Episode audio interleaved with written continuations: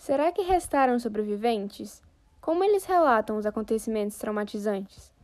Para marcar o 15º aniversário da tragédia, em 2019, um repórter da BBC visitou o sul da Tailândia, que foi devastado pelo tsunami.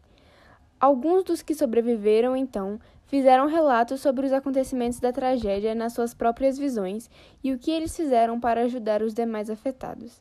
Veja a seguir o que disseram três dos sobreviventes. Os relatos podem nos chocar, são histórias realmente assustadoras que conseguem nos demonstrar um pouco do desespero de todos naquele dia.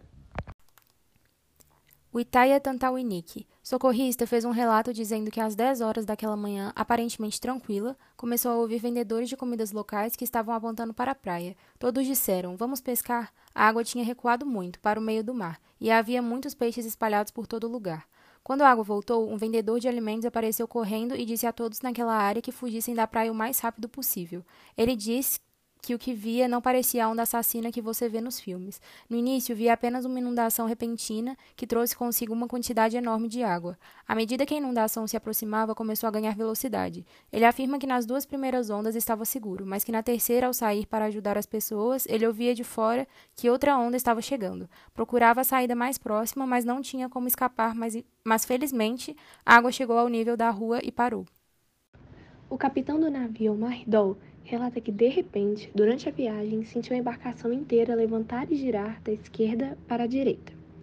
Não tinha ideia do que estava acontecendo, mas seus enchentes lhe disseram para ligar os motores e seguir para o meio do mar. Quando olhou em direção à costa da ilha, viu uma grande onda atingir a praia e varrer guarda-chuvas e cadeiros para dentro do mar. Então, a água recuou, bem longe antes que a segunda onda atingisse a praia novamente. Desta vez, arrastou bangalôs e restaurantes até o mar. Foi uma onda como nenhuma outra, afirma o capitão. Pimparon Jitpanton, enfermeira de uma viagem de mergulho perto do navio Maridol, relatou que estava em uma lancha de mergulho, quando de repente um instrutor mandou o motorista parar, pois percebeu que havia algo errado. Ele apontou para o mar e disse à enfermeira que não havia água na praia. Então disse: Isso não parece ser bom. Pimperão afirma que foi decidido então que eles iriam para a ilha de Fifi, pois não era muito longe e eles haviam sido gravemente atingidos. Quando chegaram lá, foram tristemente surpreendidos. Tudo o que a mulher disse que vira eram cadáveres flutuando na água.